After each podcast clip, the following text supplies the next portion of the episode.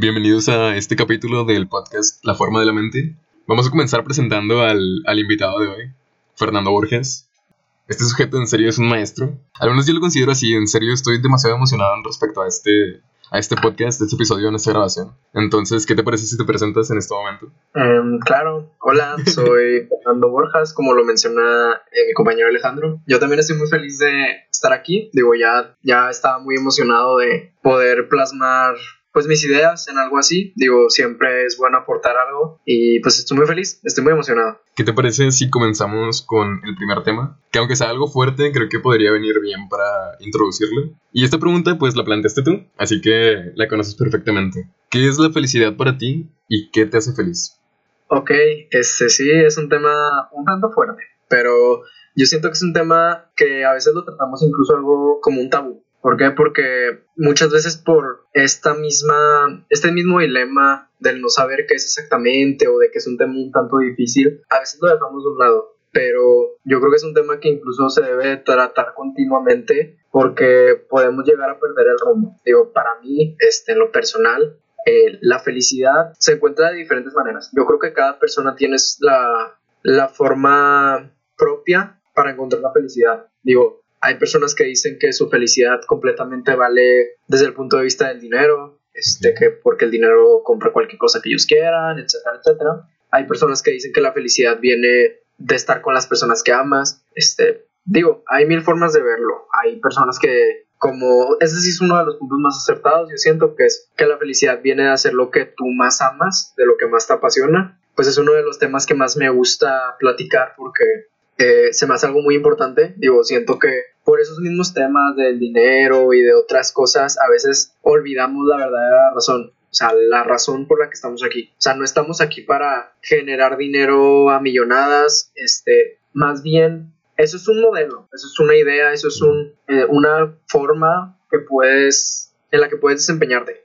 Más no es la única. Yo siento que la felicidad y los objetivos vienen de nosotros mismos. Cada quien cuando, se va desarrollando alrededor de la vida, pues va como encontrando lo que le gusta hacer y lo que quiere hacer. Digo, yo creo que la felicidad viene de la combinación de como todos estos aspectos que te digo, porque tampoco me voy a poner en plan romántico o algo así al decir, no, el dinero no importa, el dinero, o sea, es secundario, porque la realidad es que el dinero, sí, o sea, sí es, es muy importante el dinero en la actualidad y siempre lo ha sido, porque a final de cuentas es la herramienta con la que tú puedes conseguir parte de tu felicidad. Digo, incluso desde una persona que me diga, ay, la, la felicidad viene del conocimiento, digamos, que es en parte un poco mi caso. A mí me gusta mucho esto de aprender de muchas cosas. O sea, yo creo que casi que el 90% de las cosas en el mundo me encantan. Yo soy una persona muy curiosa que me gusta estar aprendiendo de todo. Este, pero al final de cuentas tú necesitas dinero para estudiar, tú necesitas dinero para estar comprando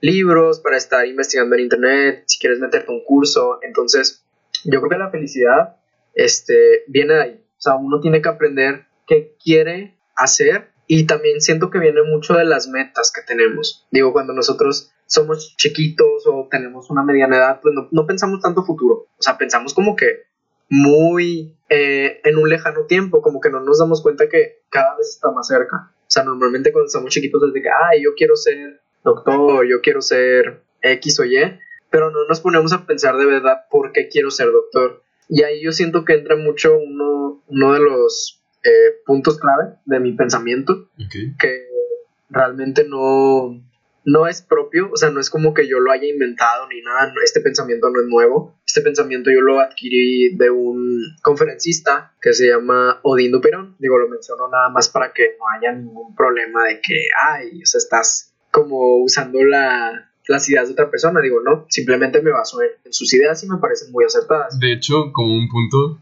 de lo juro que cuando hicimos la planeación me comentaste acerca de, de Odín, y me puse a ver un podcast, el podcast creativo en el cual pues lo entrevistan a él y te lo juro que su forma de pensar en algunos puntos quizá contrasta con la mía, pero me encantó, o sea, te lo juro que ese, ese vato como que tiene una perspectiva de la vida muy, muy acertada, muy aterrizada. Sí, la verdad, la verdad, como, o sea, como tú lo mencionas, eh, sí hay puntos que yo tampoco estoy muy de acuerdo, o sea, hay puntos que sí es como que, ah, como que hay diferencias conmigo, pero en muchos puntos que él trata son puntos, o sea, que al menos yo nunca me había puesto a pensar hasta que vi por mera casualidad uno de sus, de sus conferencias. Este, este señor, se podría decir, o sea, ya está medio grande, hace teatro y en el teatro este representa su, su ideología, la cual pues toca diferentes temas. Pero el que, yo creo que el que más me gusta es el tema de las metas, de los objetivos y de la felicidad. ¿Por qué? Porque esta persona menciona el éxito. El éxito es un tema súper complejo y que yo, volvemos a lo mismo, es un tema que yo pienso que es totalmente subjetivo y totalmente personal, pero este hombre menciona dos casos en específico que para mí son como la definición de esto, del éxito. Eh, Odín menciona que el éxito puede ser de dos tipos. El éxito puede ser el éxito convencional o el éxito personal. El éxito convencional es el que todos conocemos, es el que siempre nos plantean, es el que nos dicen desde, desde toda la vida que tú tienes que llegar a ser esto, tú tienes que llegar a ser lo otro. ¿Qué es el éxito convencional? Es ser un médico conocido, ser un científico, eh, ser un actor conocido, ser un cantante, o sea, cosas que en teoría es la idea que tenemos normalmente de alguien triunfador, tener mucho dinero, tener una empresa, pero él contrasta esta idea con su idea del éxito personal. ¿Por qué? Porque el éxito personal lo que trata es que tú como persona te sientes a gusto con lo que haces. Y eso no significa que no seas un, eh, un conformista o que no estés teniendo éxito. ¿Por qué? Porque las personas, las personas siempre te van a decir que no estás lo suficientemente lejos. Lo que logres siempre va a haber alguien que lo critique y es algo que yo creo que todos debemos saber. Digo, así como hay gente muy buena en el mundo, hay gente muy mala o muy castrosa, por decirlo así. Sí. Es, no, pues la realidad, digo, no quisiera hablar tan mal, pero la realidad es que hay palabras que se necesitan usar. O sea, gente castrosa que no te deja disfrutar la felicidad. O sea, por ejemplo, yo, digamos, me va bien en un examen. Para mí, no sé, digamos, este que yo, eh, una persona promedio. Normalmente la gente no, hay mucha gente que no, no le gustan mucho las matemáticas. Y yo he visto mucho el caso de que cuando a alguien le va bien en matemáticas, es de que, wow, o sea, de que saqué nueve en el examen o así. Y siempre hay un castrocito que les dice, ay, pero es que sacaste 9, o sea, tuviste que haber sacado más, 9.6, 9.8, el 10. es como, güey, déjalos vivir, o sea, déjalos disfrutar su felicidad. Tal vez para ti tu éxito hubiera sido sacar 10, 9.8 o X o Y, pero para él su éxito ha sido sacar esa calificación y no está mal. El punto que menciona mucho Dean también es el punto de que siempre te presionan a que tienes que ser el número uno. Toda la vida te dicen, tienes que ser el número uno y tienes que ser el número uno y te lo repiten y te lo repiten una y otra vez hasta que te cansas, o sea, llega un punto en el que ya vas en automático, o sea, en el que tú solo te dices, es que tengo que ser el número uno y es que tengo que ser el número uno. Te vicias en intentar hacer lo que los demás te dicen y en la idea tan, tan monótona de lo que es el éxito, cuando en realidad lo que uno debe buscar es cuándo estás tú de verdad a gusto en este mundo, que es a final de cuentas a lo que venimos, no a sentirnos estresados por intentar lograr algo, sino a sentirte bien porque logras algo todos los días yo soy muy creyente que el simple hecho de levantarte de la cama ya es un éxito. ¿Por qué? Porque no, todos tenemos la, la, posibilidad de hacerlo. Todos los días hay tragedias y creo que tenemos que valorar eso. Este, tampoco en un sentido tan romántico, pero pues sí se tiene que valorar. Y como te menciono, o sea, para mí sí, sí soy muy, se podría decir, niego mucho la idea de que la gente crea que la única forma de triunfar es que ganes algo, consigas un premio, que ganes muchísimo dinero, que seas dueño de una empresa. O sea, simplemente el es un ejemplo súper básico, pero la gente te dice, Tiene que ser, tienes que ser el número uno. Y es como, güey, si yo quiero ser un 4, si yo quiero ser un 5, ¿a mí qué? Yo estoy a gusto siendo un 4, yo estoy a gusto siendo un 5, yo no tengo que ser el mejor.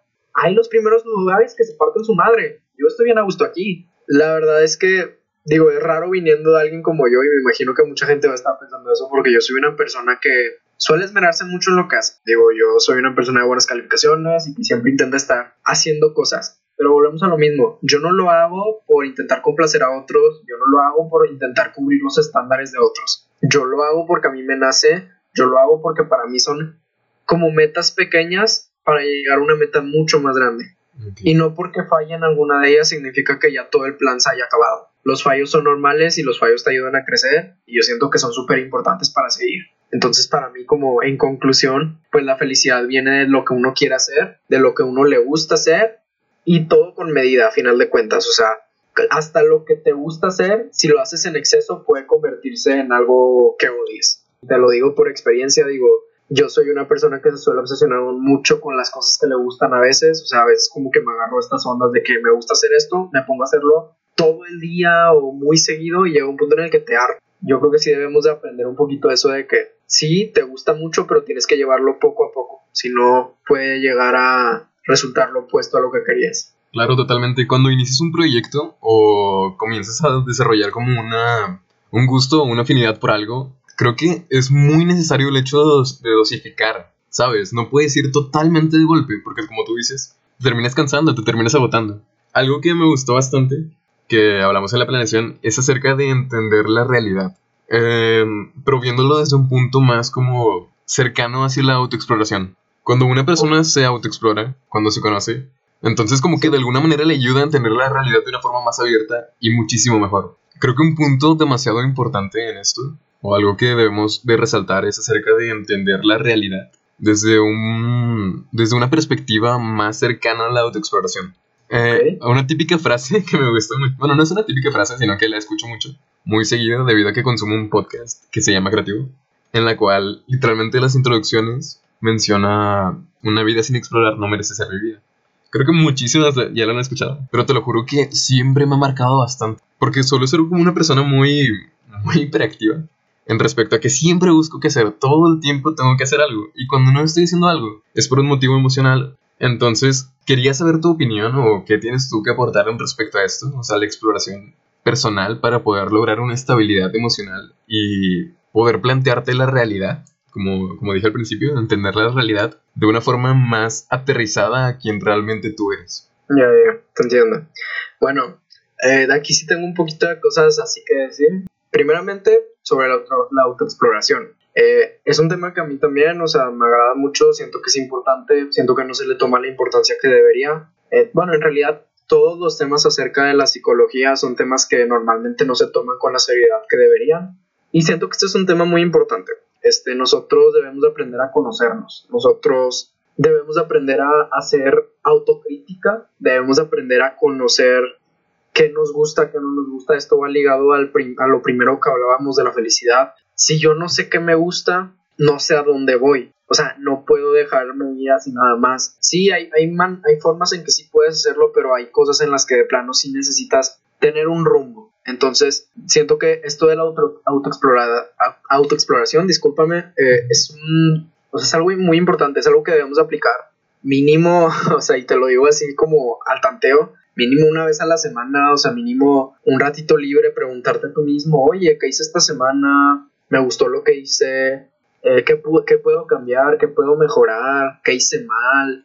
Este, no sé, y va de temas súper complicados hasta temas súper sencillos. O sea, desde, oye, es que le grita a mi mamá, yo no debía hacer eso, hasta se me quemó la comida. O sea, son cositas que uno debe de ir viendo para poder mejorar o para sentirse más a gusto consigo mismo. Además, como tú lo mencionas, te ayuda mucho a entender la realidad, porque a veces vivimos viciados en una, o sea, en una sola idea. Yo siento que la exploración, o sea, esto ya no nada más autoexploración, la exploración en general al mundo, a la cultura de diferentes personas, de diferentes, vaya la redundancia, de diferentes culturas, este, de diferentes regiones, ya sea del país o del mundo, este, es muy importante. Y yo siento que a veces nos cerramos mucho a eso. O sea, a veces nos quedamos en las ideas de que, ay, o sea, me dijeron esto, yo he vivido esto y nada más, esto es lo único que hay en el mundo, cuando hay mil millones de cosas más, o sea, hay mil ideas más y uno tiene que empezar a explorar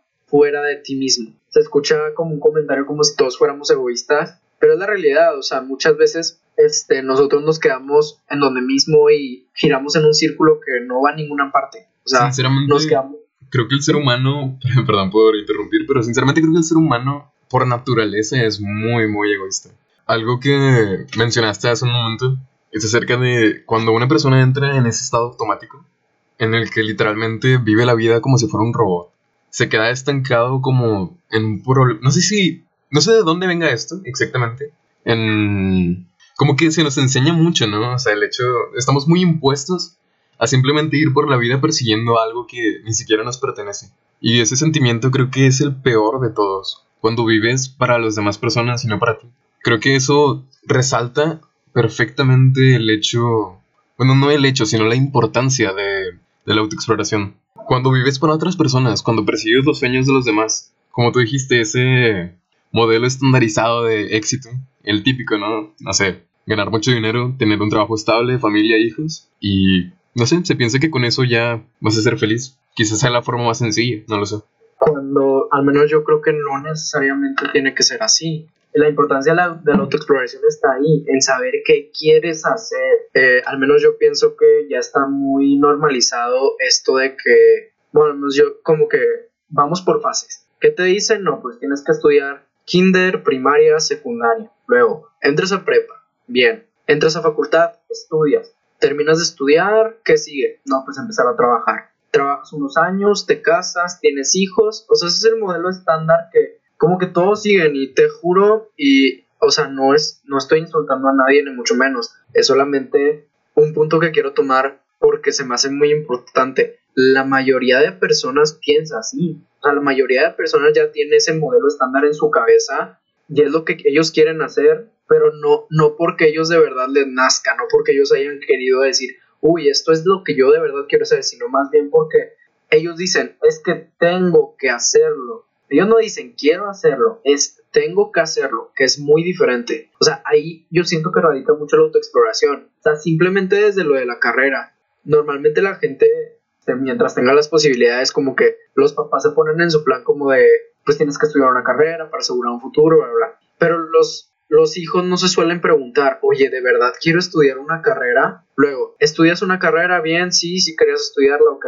Pero después de eso es, ¿de verdad quiero ejercer en el área específica de mi carrera? No quiero ejercer en otra cosa. ¿De verdad quiero hacer esto, de verdad me quiero especializar en esto, de verdad quiero trabajar turno completo, de verdad quiero trabajar medio turno. Luego después ya te empiezan a presionar con que es que ya te tienes que casar y es como desde ahí son otras decisiones, o sea, son como, oye, de verdad me quiero casar, de verdad quiero tener hijos, de verdad quiero estar en un trabajo que me deje en esta ciudad de que, pues, no sé, toda mi vida o así.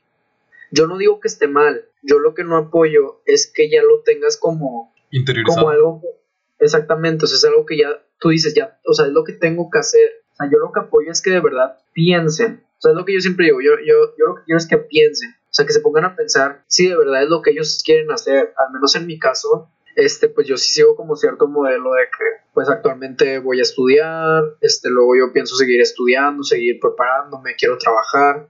Pero simplemente en el tema de, del, de casarse y de tener hijos, o sea, ya es un tema que yo ya totalmente estoy en desacuerdo con mis papás, porque mis papás siempre eh, mencionan lo típico de los papás, de que, ay, es que dices que no te quieres casar o no quieres tener hijos porque, porque estás joven, ya después vas a querer tenerlos. No necesariamente, sí, estoy joven, me falta mucho por vivir, pero así como estoy joven, hay algunas ideas que incluso pueden durarme siempre. Yo no sé si toda la vida no voy a querer tener hijos y no está mal, eso es lo que debemos entender no está mal, porque ese es mi plan de vida, porque es lo que yo quiero hacer y no quiero hacer. ¿Por qué? Porque es lo que me hace feliz. Tal vez a mí no me llene tener una familia, o sea, y no tener un, o sea, tener una familia me refiero a hacer una familia, tener hijos y eso.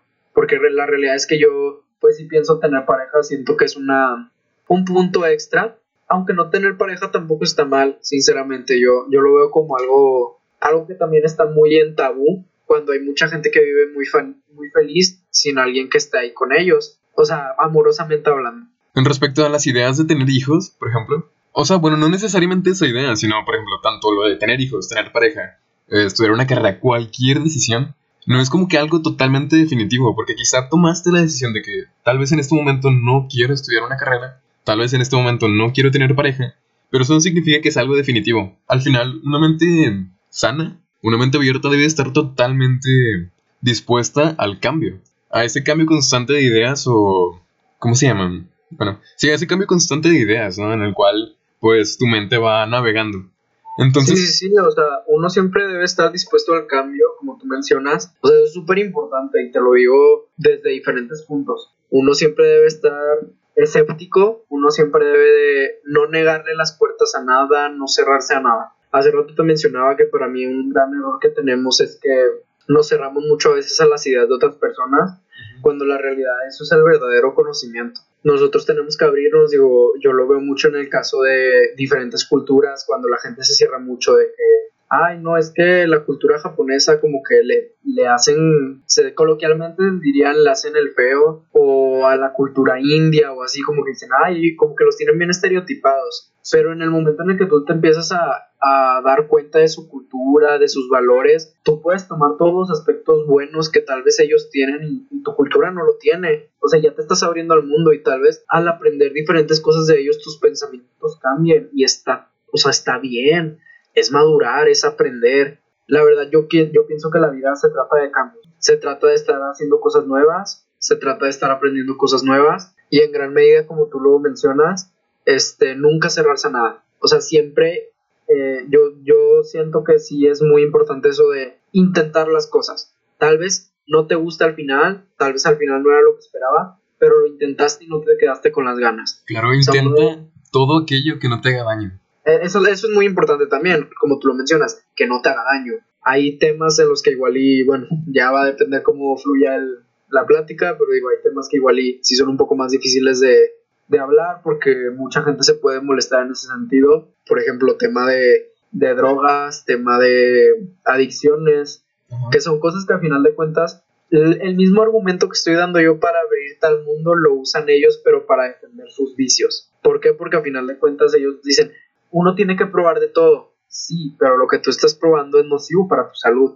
pero ahí también depende de la cantidad de consumo, digamos. No estoy defendiendo en lo absoluto, pero algo que me gustó mucho de la serie Midnight Gospel, que es una caricatura formato podcast que habla de temas muy, muy buenos, muy complejos, y los trata como que de una forma muy hermosa. En el primer capítulo básicamente hablan de eso, del consumo responsable de las drogas.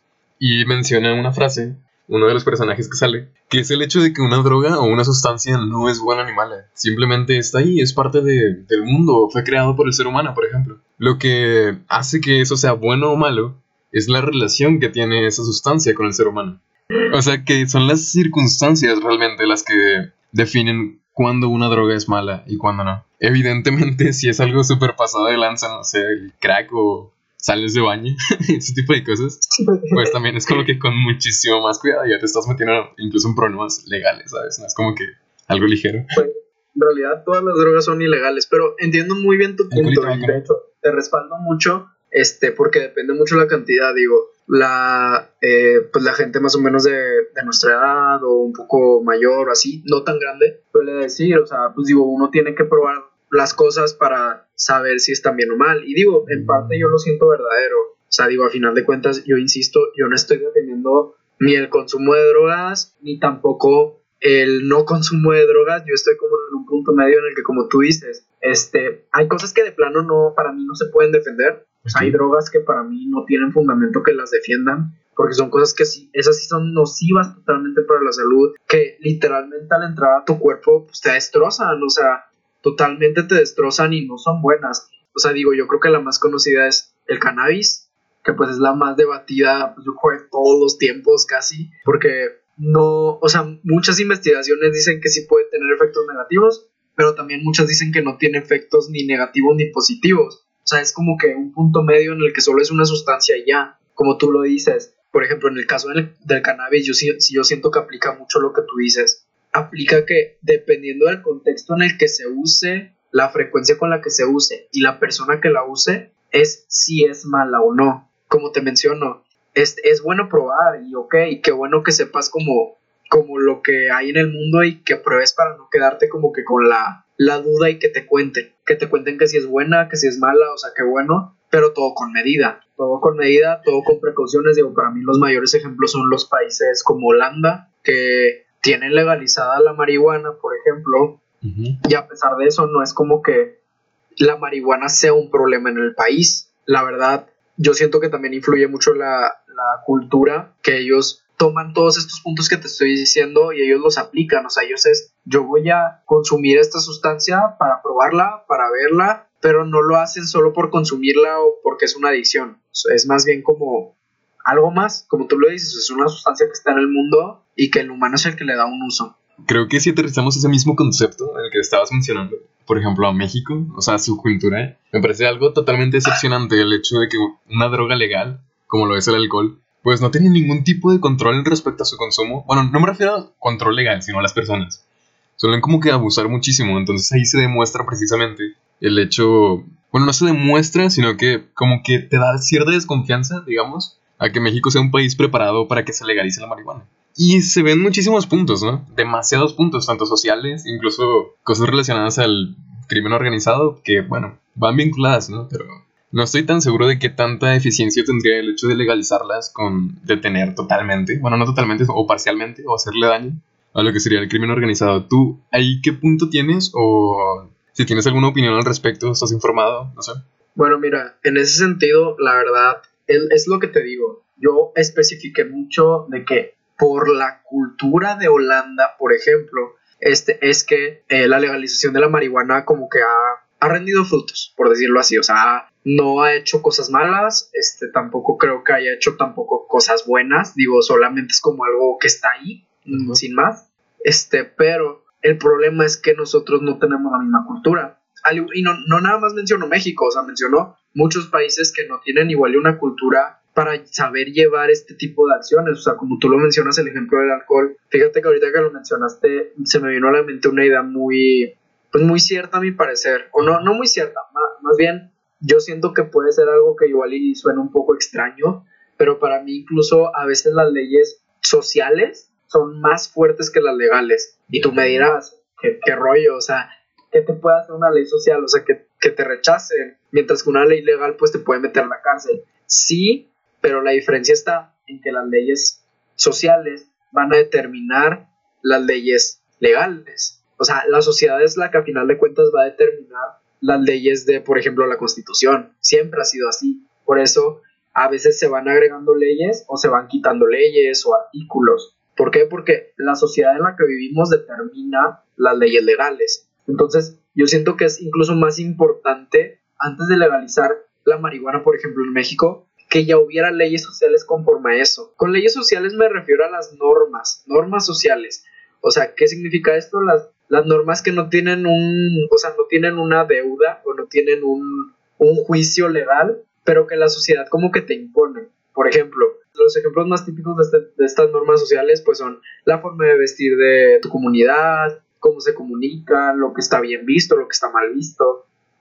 Y yo siento que es lo que nos falta. ¿Por qué? Porque, por ejemplo, en Holanda se legalizó legalmente pero ellos ya tenían normas sociales para su uso. O sea, yo estoy seguro que incluso antes de que se legalizara, al igual que en México, ya había gente que vendía marihuana y sustancias que en ese momento no eran legales. Pero ellos tuvieron la capacidad de crear esas normas sociales para que ellos mismos se dieran cuenta hasta qué punto es seguro usarlas. Por ello, ya es seguro legalizarlas por medio del gobierno, por decirlo así.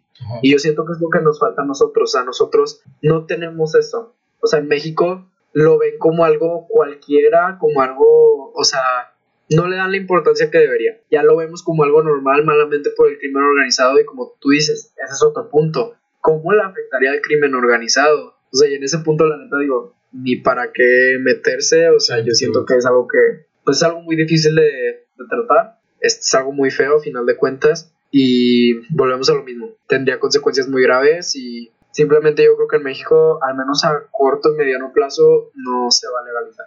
En definitiva, creo que es algo que está muy lejos, sinceramente. Pero bueno. y en cuanto al crimen organizado, creo que es, es, muy, muy complicado opinar y meterse en ese punto, como tú lo mencionaste. Sobre todo porque, es, mira, muchas, bueno, estaba leyendo algunos artículos en una investigación que me encargaron en, en la prepa en respecto a ese tema. Básicamente hablaba de que realmente no le afectaría demasiado al crimen organizado debido a que la marihuana actualmente pues no representa como que un porcentaje tan alto de los ingresos del narcotráfico. Entonces, pues en ese, en ese punto hay como que muchas cosas a debatir, pero ya sería con más información a la mano, una investigación previa, cosa que realmente no hicimos. De hecho, el tema de las drogas surgió totalmente de forma natural.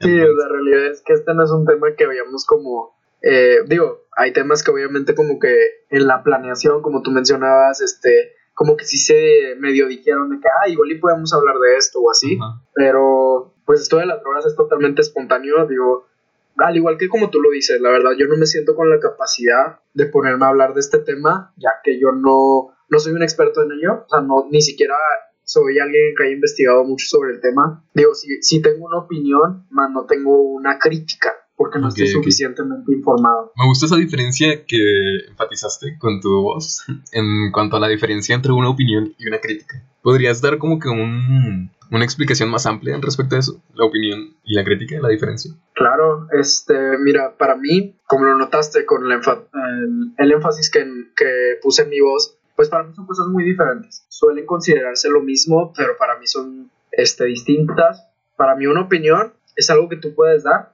que viene de ti. Así de simple, o sea, es algo que viene de ti, es algo que opinas, tal cual. Pero una opinión para mí no tiene que tener como tal un fundamento tan sólido. Sí, sí debes de saber un poco del tema mínimo, porque pues digo, por algo estás opinando, pero tampoco es algo tan, tan crítico. Esa es la palabra este, más importante, algo tan que tenga un criterio tan definitivo. Tan definitivo, tan estudiado.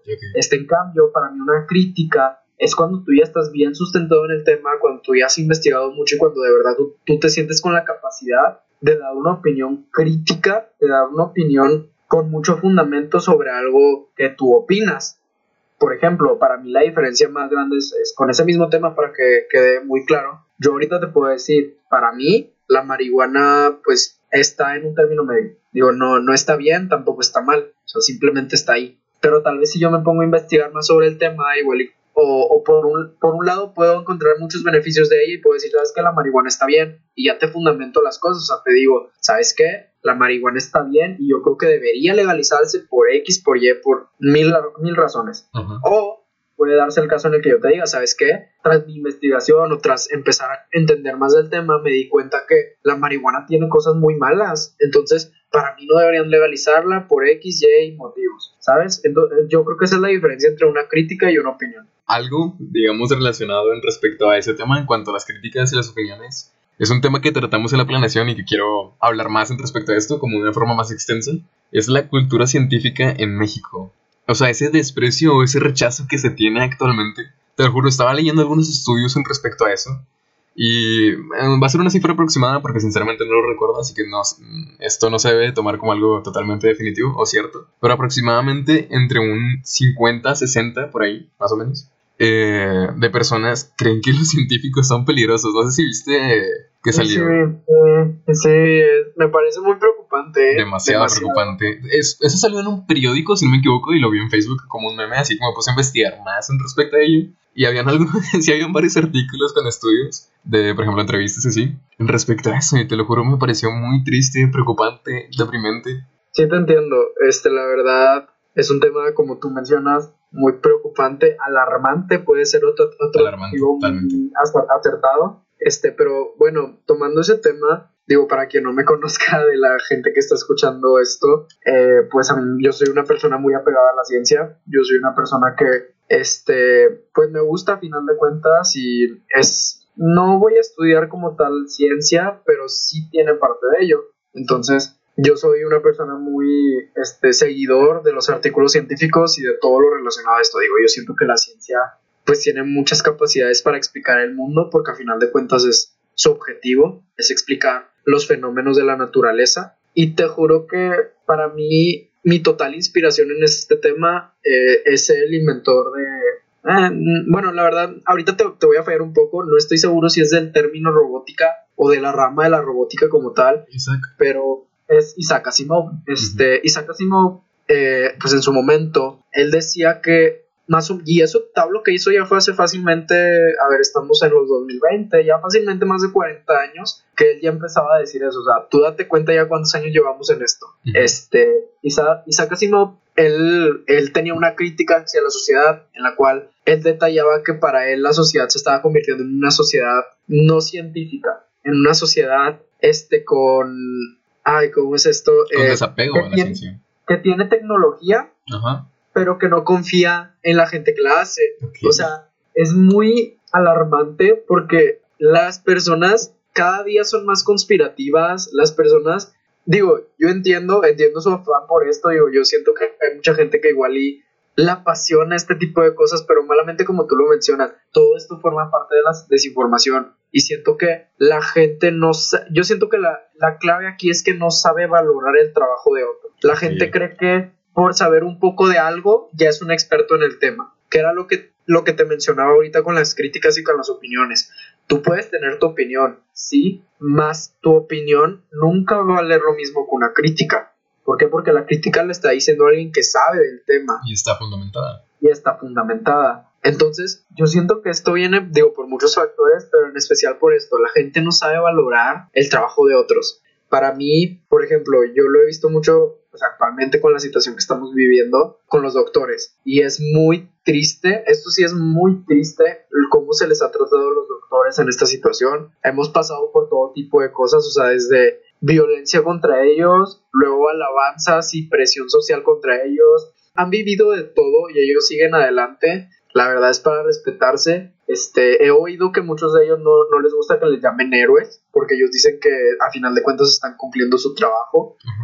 Pero la verdad es que sí se han, o sea, te lo digo así coloquialmente, se han metido una chinga estos últimos meses. Porque volvemos a lo mismo, esta cultura de la desinformación es muy alarmante porque la gente, o sea, lo que pasa aquí es esto. Una persona, no sé, mediana edad, por no decir edades así específicas. Una persona de la mediana edad empieza pues a dudar, a dudar de lo que está pasando, de lo que tú quieras. Luego va con un médico, por ejemplo, a preguntarle ciertas cosas, el médico le explica científicamente lo que está pasando y lo que tú quieras, y esta persona sigue desconfiando y para mí es muy arrogante ponerte en ese punto o en esa como en esa actitud. ¿Por qué? Porque es una, o sea, un médico es una persona que se ha fletado, por decirlo así, seis años de su vida estudiando, más uno de servicio social, y uno de esos seis años es un año de internado, para que tú vengas ahorita a decirle, ¿sabes qué?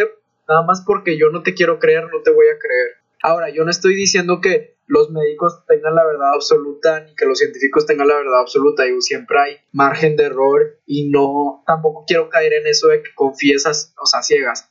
Lo que yo quiero, y como te decía hace rato, lo que para mí, lo que yo siempre debo defender es el que las personas piensen. Tal vez con un médico no agarraste confianza, pero puedes consultar a otro, puedes consultar medios científicos. Al menos yo soy, soy muy de la idea de que no puede ser que tantas personas estén equivocadas. O sea, se me hace súper, o sea, y te lo voy a decir así, súper estúpida la idea de que la gente no estuviera creyendo en lo de la pandemia. O sea, y es como, si todavía fuera algo nacional, o sea, es como, bueno, tienen sus, como sus fundamentos para no creer. ¿Por qué? Porque al final de cuentas México es un país muy corrupto. México es un país que básicamente los medios de comunicación manejan la información como quieren. Pero, o sea, yo lo que pienso es que no, no puede ser que tanta gente esté equivocada, o sea, no puede ser que te creas de verdad tan egoísta para decir, como yo no creo, a pesar de que todos los demás me lo estén diciendo, yo no voy a creer. O sea, güey, es una, es una cosa mundial, le está pasando a todos los países. O sea, ¿de verdad crees que nada más en tu país es una farsa? Una tontería, por donde lo veas. Y no me voy a poner como a explicar o a empezar a desmentir todos los mitos que se han dado, pero ahí radica la desinformación. Malamente la mayoría de gente que empieza a dudar de los científicos, de los médicos o incluso de otros trabajos, o sea, no, no solo en este sentido, o sea, cuando, por ejemplo, a mí me da también un poco de cosa con las personas que trabajan para las casas, o por ejemplo, ya sea plomero, electricista, eh, decorador de interiores, o si te estoy diciendo de que oficio random para las casas, la, la gente suele tener mucho rechazo o sea, la gente es de que, ay, yo lo hago solo. Ay, es que me va a cobrar de que una cantidad que no es, ¿sabes? O me va a cobrar de más cuando eso es algo bien fácil. Para mí siempre debes de dejarlo todo en manos de expertos. Sí, si hay cosas que uno puede hacer solo mientras las entienda. Yo no te voy a decir que no cambies un foco o que no cambies un enchufe por ti mismo.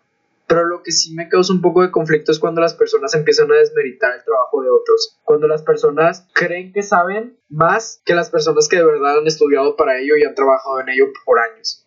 Entonces, yo creo que eso es la base de la pues de esta situación que estamos viviendo como lo es la desinformación y como lo es la, la falta de cultura científica, aunque gran parte de esto también viene de la educación. Porque al final de cuentas es mucho más difícil ver a una persona compartiendo desinformación a una persona con estudios que a una persona sin estudios. Y no estoy, o sea, no estoy criticándolo ni nada. Yo sé que hay situaciones muy difíciles, yo sé que a veces se puede y a veces no, pero yo siento que en la actualidad ya es casi que una excusa no informarse. De hecho, hay un, un síndrome que se llama el síndrome del impostor, que es en respecto a cuando una persona sabe mucho de un tema, se siente como que cohibido hablar de ello Cosa que no sucede al contrario, cuando una persona sabe mucho menos, como que se explaya mejor en ese tema o incluso empieza a inventar. Y me parece algo triste. Y lo que mencionabas en respecto a la educación, algo que también me duele muchísimo, sinceramente, es el hecho de que cuando una persona confía ciegas en una autoridad no capacitada, algo que hablamos en la planeación fue acerca de la religión, por ejemplo. Se tiene como que mucha confianza en lo que será una autoridad, dando como ejemplo los sacerdotes, obispos o alguna autoridad de la iglesia, y no necesariamente de la iglesia, incluso cualquier rama, hasta sectas podría ser. No, no, no, simplemente no te vayas muy lejos. Los maestros de cualquier universidad, preparatoria, incluso secundaria, primaria, o sea, bueno, ponle que todavía en secundaria y en primaria no tienes la capacidad para, pues, para hacerle frente a una autoridad, pero ya desde prepa y facultad uno debe entender, mira, yo soy muy seguidor de la ciencia, del método científico y de todo, todo lo relacionado a esto, no, o sea, te lo digo así, o sea, no por andar de mamador, no por, no por creerme superior, es simplemente porque es la forma más confiable que yo veo del mundo. ¿Por qué? Porque si te estoy sincero, yo no soy una persona que practica ninguna religión actualmente. Digo, obviamente en algún punto yo la practiqué, ya que pues nacer en México es casi, casi inédito que la vas a practicar en algún punto de tu vida. está implícito. en la que vivimos. Sí, o sea, está implícito. Pero a la ciencia la veo como la forma más segura de escribir el mundo porque son cosas que tú puedes comprobar. Y eso es la diferencia entre la ciencia y, por ejemplo, una religión. Y yo no estoy diciendo que voy a abrir un debate sobre esto, ni mucho menos. Digo, sí, sí me gusta hablar de, la religión, pero yo siempre lo he hecho con todo respeto. Yo siempre he dicho, yo no tengo nada en contra de las religiones mientras se practiquen basadas en la opinión crítica y en el raciocinio. Es, lo, es lo que tú dices y es a lo que voy. A mí me gusta la ciencia porque la ciencia te abre la mente, porque la ciencia te inculca este pensamiento crítico y eso es lo que en realidad, mira, la gente no, a veces no se da cuenta de lo que realmente te enseña la escuela. Fíjate que esto es una idea que me transmitió un maestro de secundaria y que yo no le di el valor suficiente hasta después. O sea, te preguntaba este profe, ¿cuál es la diferencia entre aprender aquí en el salón de clases a aprender en tu casa? Y pues le decía, no, pues es que en la escuela pues es donde se debe aprender. Y luego el profe te decía, claro que no, hay mucha gente que estudia en su casa y estudia lo mismo tú puedes aprender una carrera universitaria en tu casa y no hay problema. Entonces como que sí le dudabas como que, oye, si es cierto, o sea, pues todo lo que haces en la escuela lo puedes hacer en tu casa. La única cosa que no puedes aprender en tu casa es el pensamiento crítico y el adquirir pensamientos de muchas diferentes personas para encontrar tu propio pensamiento. Eso es lo que no te va a dar una educación en casa. Contrastar ideas. Exactamente, contrastar ideas. O sea, uno no sabe, digo, tal vez haya gente que sí lo haga, pero esa es la idea de ir a una escuela presencialmente o a ir, o a, ir a una escuela a convivir con diferentes personas. Que uno pueda desarrollar diferentes aptitudes sociales, que uno pueda discernir entre lo que es bueno, lo que es malo, lo que está bien y lo que está mal. Y sobre todo, lo que tiene un fundamento. Esa es la palabra clave, lo que tiene un fundamento o sea, es lo, es lo único que sí, a final de cuentas, yo nunca, no, no, no, nunca digo, nunca me cierro nada, pero es una de las cosas más difíciles que a mí me provoca la religión, al menos practicarla, que son los dogmas. La religión lo que te dice es, tú haces esto porque te, así te lo explica el Mesías o el que sea, o sea, ya sea Alá, ya sea Jesús, ya sea Dios, lo que sigas, Buda, etcétera, etcétera. Pero te lo dice porque tienes que seguirlo, porque eso es, eso es un dogma, es una idea que tú sigues por seguirla, no porque de verdad tenga un raciocinio tras de ella. A mí me gusta, por ejemplo, ahí no, no, no estoy seguro si tienen un nombre especial, pero yo sí he visto varios como grupos religiosos en el que no nada más te dicen tú tienes que ser bueno porque Diosito te lo dijo, tú tienes que ser esto porque Dios, tú tienes que ser esto, no. Más bien te dan la explicación del por qué creer, te dan la explicación del por qué ser bueno, te empiezan como a hacer que tú mismo pienses de que tú, ¿por qué quieres creer? ¿En qué te ayuda a creer? ¿En qué te ayuda a ser bueno? ¿En qué te ayuda a seguir las ideologías de nuestra religión? Eso es lo que yo sí apoyo. ¿Por qué? Porque al final de cuentas se están basando en la razón. Pero en el momento en el que uno pone ideas impuestas o ideas dogmáticas encima de la razón es en, el momento en el que dejas de ser una persona racional y te conviertes en un fanático de lo que sea ya sea religión o ya sea otra cosa. Yo también noto mucho esto en el patriotismo. Yo no apoyo el patriotismo, es una de las ideas más polémicas que tengo, por decirlo así,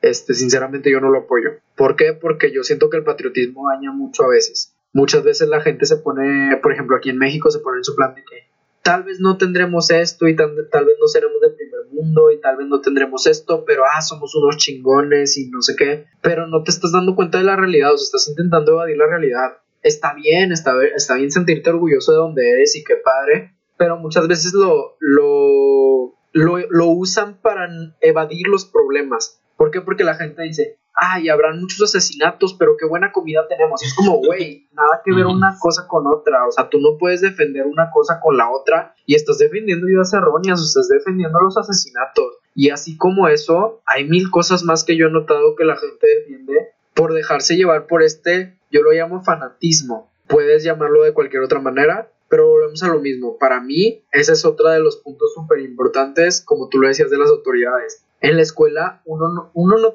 y fíjate, esto es una de las frases más bonitas y para mí de las más importantes que he escuchado en los últimos tiempos. Esta frase la escuché ya cuando estábamos en cuarentena, que no me acuerdo, no estoy muy seguro si fue Carl Sagan el que la dijo o fue otra persona, pero lo que decían era que uno no tiene, en la escuela no te tienen que enseñar qué pensar, te tienen que enseñar a pensar, que son cosas muy diferentes. Malamente en la actualidad se enseña más qué pensar y no a pensar. O sea, ¿por qué? Porque lo que te enseñan es, yo maestro tengo la autoridad, yo te digo que las cosas son así, así así, y son así porque yo digo. Cuando eso no debería ser así, o sea, las cosas deberían de ser, este autor o yo con mis conocimientos sobre el tema, yo he dicho o yo opino que este tema es así, así, así, porque tal, tal, tal, este, y tú puedes también razonarlo, o sea, tú debes de aplicarlo a tu vida diaria, que es otro de los temas muy importantes en la educación, que no se le da la práctica suficiente, por lo cual se queda mucho en la teoría y no da impulso a que se pueda razonar las cosas o intentar formar un criterio propio sobre cada, cada cosa que te enseñan. Y ese es como muchas veces el error que se comete en, en materias totalmente de teoría como experiencia personal, lo que me pasó en filosofía, por ejemplo, en tercer semestre, fue de que la maestra era provida. Y está bien, o sea, eso es su punto de vista, algo que pues yo no apoyo, pero pues se respeta, ¿no? De alguna manera. Que quizá tenga, ¿cómo decirlo? Muchas cosas que en las cuales yo estoy totalmente en contra y que su punto de vista sea muy, muy, muy contrario. O sea, y como tú dices, digo, tal vez tenga muchísimos puntos por los cuales tú no estés de acuerdo con ella, pero mientras ella respete tu punto de vista y no te falta el respeto con tus pensamientos, se tiene que respetar el de ella también y está bien, digo, a final de cuentas, ese tema todavía no, no acaba el debate, que para mí, pues la verdad ya está más para un lado que para otro, ya la verdad está mucho más, este... no sabré decirte exactamente porque había aparecen tendencias en Twitter, México es pro vida y no sé.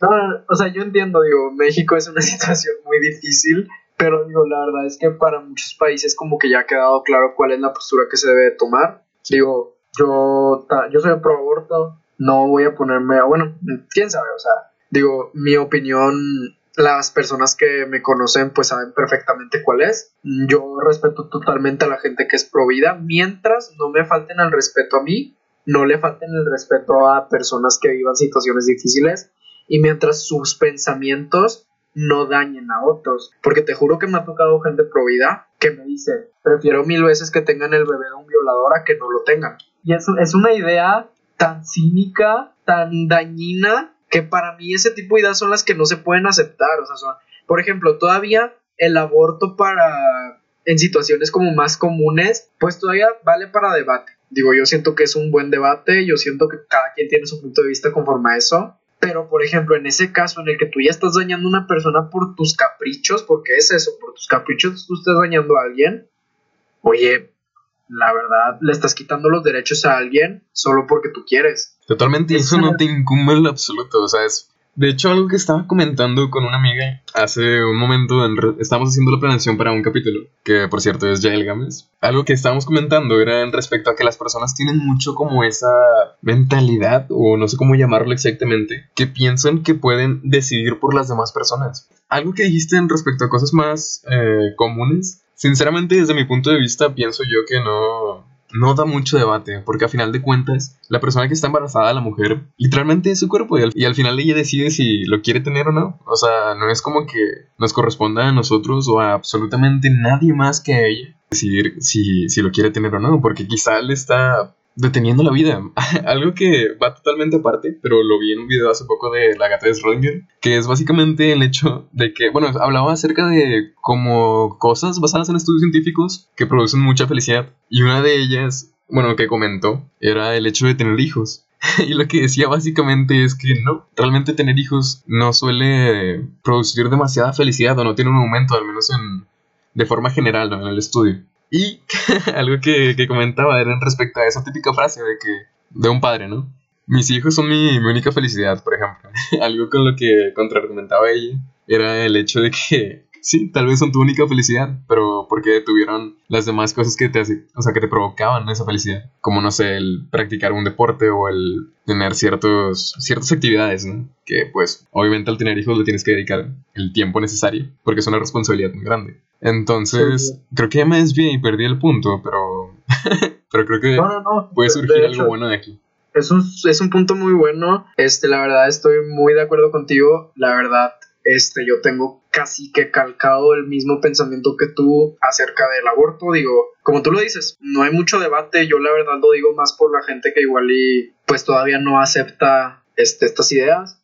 Digo, siempre estamos abiertos a debate y siempre, al menos yo siempre voy a estar abierto, no a discutir, a platicar las cosas, a tener un diálogo, porque a final de cuentas, tal cual lo decía Platón y tal cual lo decía Sócrates, del diálogo se obtiene el conocimiento. O sea, a esto es a lo que se le llama el, eh, la dialéctica. Este, y pues a final de cuentas es una forma muy importante de aprendizaje. De hecho, yo, para mí es la forma más importante de aprendizaje que existe, el diálogo, este, las pláticas, los Porque debates. Precisamente permite el hecho de contrastar ideas, ¿no? como mencionábamos anteriormente. Exactamente, o sea, yo tomo lo bueno tuyo, tú tomas lo bueno mío, empezamos a descartar lo malo que teníamos los dos y empezamos a hacer un nuevo criterio haciéndonos mejores. O sea, digo, yo creo que es muy importante. Lo que tú mencionabas de los papás es más súper interesante, es un tema buenísimo. Ajá porque es algo que volvemos a lo mismo, no suele tocarse. La gente, por ejemplo, tiene mucho la idea de que, por ejemplo, simplemente me ha pasado con mi familia o con otras personas que dicen de que la realización de una mujer es tener hijos, de que si no tiene hijos es de que no. Y me acuerdo que hace poco vi una investigación científica que o sea, analizaba los cambios cerebrales que tenía una persona conforme a tener hijos y literalmente eran nulos. Una mujer no tiene ningún cambio mental, psicológico al tener hijos, ni siquiera, o sea, cerebral. O sea, no tiene ningún cambio, es la misma persona. O sea, y si, si te pones a pensarlo, pues a final de cuentas tener hijos es tan natural como nacer. O sea, porque lo, o sea, es de ahí donde venimos. Cualquier especie se reproduce y no es nada especial si te pones a pensarlo. Sé que se escucha muy feo. Y obviamente, digo, tiene, tiene un toque especial yo creo que, es que yo creo que la gente confunde el tener hijos con educar a tus hijos, vivir experiencias con tus hijos. O sea, yo creo que lo realmente especial ya va después en el proceso. O sea, en que tu hijo, este, tú estés muy orgulloso de tu hijo, que tú ames estar con tu hijo. Pero también yo siento que uno de los puntos muy difíciles de aceptar es que las personas o los papás que solo ven a sus hijos como su única felicidad, sinceramente están un poco viciados, por decirlo así. Yo sé que es una palabra que uso mucho, pero eso es lo, como yo describo muchas de las actitudes de las personas en la actualidad. Es como esa típica pareja, ¿no? Tóxica, que está muy, muy obsesionada con, con, con, la persona con quien comparte su amor. Entonces, literalmente está cegada. Exactamente, simplemente está cegado. Este, yo siempre menciono esto. Eh, obviamente yo he tenido relaciones entre buenas, malas, relaciones intermedias y digo, no he tenido tantas, la verdad. O sea, si sincero, solo he tenido tres. Este, pero eh, bueno, tres formales, vaya. Este, para que no haya problemáticas después. Eh, te digo, para mí uno de los puntos súper importantes y que yo fui aprendiendo con el tiempo es que uno debe de estar completo para poder tener una pareja. Se escucha muy, muy metafórico y así, pero mira, te explico mi punto.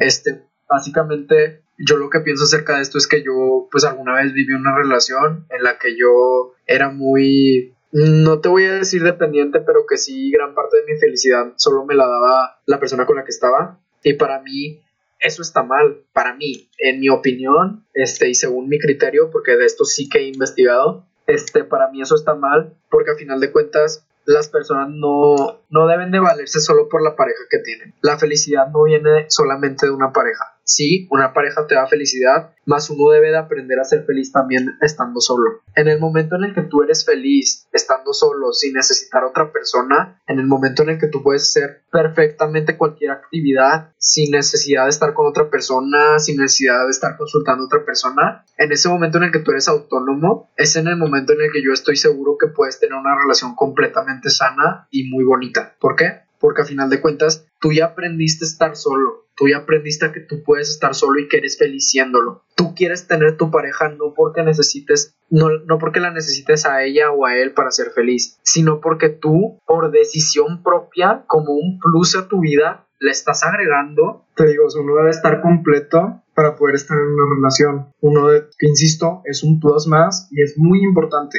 pero tú estás compartiendo tu felicidad con esa persona a la vez de que se dan mucha felicidad juntos. Sin esa persona uno debe aprender a que también se puede vivir, porque muchas relaciones no van a durar para toda la vida. Yo sí siento que hay una relación que va a durar la gran parte de la vida, este, o si se puede como desde que empiezan hasta el final, pero con lo de los hijos es algo muy similar. O sea, la gente cree que, o sea, se obsesiona mucho con esta idea de que si yo tengo hijos, mis hijos son mi única felicidad, pero a su vez es una idea tóxica, al igual que la de la relación que te comentaba. Los papás, imagínate cuando los hijos ya no estén con ellos, cuando los hijos se vayan, porque al final de cuentas los hijos tienen que hacer su propia vida. O sea, el objetivo de los papás es sí, criar a sus hijos, dejar descendencia, pero en algún punto sus hijos van a empezar a hacer su vida por sí mismos. O sea, ya poco los papás van a dejar de ser felices solo porque ya no tienen a sus hijos, porque ya no los van a tener la gran mayoría del tiempo. Entonces, yo siento que es una idea muy normalizada, que es muy errónea porque al final de cuentas uno tiene que aprender a ser feliz, volvemos a lo mismo, por sí mismo y junto a otra persona, más la felicidad no puede ser solamente una cosa en específico. O sea, te mencionaba al principio, la felicidad viene desde muchos sentidos, no nada más desde uno, y uno tiene que entender que si esto no lo tengo en este momento, no por ello no voy a ser feliz, porque hay muchas maneras de serlo. Algo que me da bastante risa es en un capítulo de Malcolm en el que. Bueno, no, no solo en un capítulo, literalmente casi en toda la serie. Donde se deja ver el hecho de que Lois y Hal. Hal, no sé decirlo, pero bueno. Eh, básicamente el hecho de que su, lo único que quieren ellos es que ya se vayan de la casa de la chingada. Y literalmente creo que se nota bastante. O en una, una escena de las que más recuerdo es cuando están en la cama hablando y, y, dice de que, o sea, como que empiezan a fantasear el, el, hecho de que cuando estén viejitos, solos, con respiradores. la casa para ellos se les da bastante risa porque literalmente es, o sea, como ese deseo porque ya se vayan, que es totalmente contrario a lo que estabas hablando, pero no sé, me parece muy, no irónico, ¿cómo decirlo?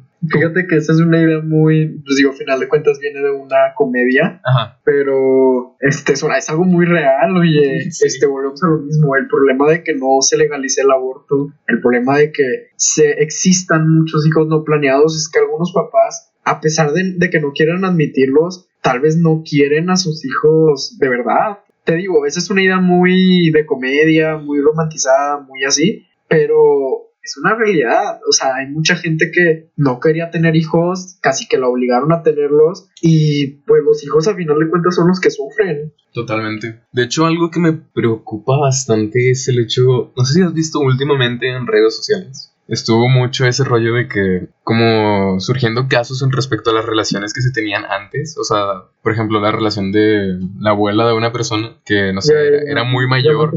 Más o menos a qué te refieres. Sí, es a ese rollo. O que, bueno, metiéndonos a temas más complicados en respecto a que quizá venimos, no sé, de violaciones, ese tipo de cosas. Pero... Pues mira, como un comentario general, este, nada más para como tocarlo un poco por encima, este, en ese sentido, pues digo, a final de cuentas es algo, es algo real, o sea, es algo que si te pones a pensarlo, pues es cierto, o sea, tanto desde la colonización como tiempo después, en final de cuentas, es algo que existe, más ya en este punto, sí se debe de tomar como ejemplo para que no se repita, obviamente, que es a final de cuentas la, la característica de la historia. Y yo creo que es uno de los puntos. Fíjate que yo he conocido que yo creo el 80% de la gente no le gusta la materia de historia, porque la materia de historia te la plantan como si fuera solamente aprenderte fechas, solamente aprenderte cosas de memoria, cuando la, la, realidad, la única importancia de la historia es entender, o sea, el pasado para no cometer los mismos errores en el futuro. Y pues digo, yo, yo soy muy consciente de eso, o sea, que a final de cuentas, pues sí, se pudieron dar muchos casos de eso, pero tampoco siento que, o sea, siento que se lo estaban tomando muy heavy, o sea, como muy, la gente poniéndose como en plan de que muy intensa por esa situación, cuando a final de cuentas, o sea, sinceramente, no puedes cambiar el pasado, lo que puedes cambiar es el futuro. Sí, hay que tomarlo como ejemplo, pero tampoco hay que obsesionarse con ello. Un tema que estábamos tocando anteriormente fue acerca de la educación, ¿no? O sea, actualmente en respecto al sistema educativo,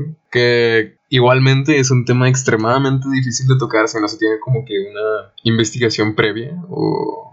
Sí, el hecho de estar bien informado, pero pues meramente vamos a dar opiniones tal vez algunas críticas, pero ¿tú qué opinas o qué tienes que aportar en ese tema? Que creo que es mucho, sinceramente. Este, yo creo que es uno de los temas más extensos de los que puedo hablar, ya que es un tema en el que yo he estado muy involucrado. Este, para quien no me conozca o así, pues yo, yo he dado asesorías prácticamente por un año en la preparatoria. También prácticamente por un año he dado clases a niños de, de entre segundo a sexto de primaria en una primaria de escasos recursos, clases de robótica para niños este, que no pueden tener acceso a esta disciplina. Entonces como que yo sí me siento con cierta experiencia en el tema, digo, tampoco tengo, insisto, tengo un año prácticamente, pero pues a final de cuentas uno tiene su propia experiencia con ello y sí sí he investigado mucho sobre esto. Digo, la realidad es que yo no, a corto plazo y hasta el momento yo no, no planeo ser este maestro por el momento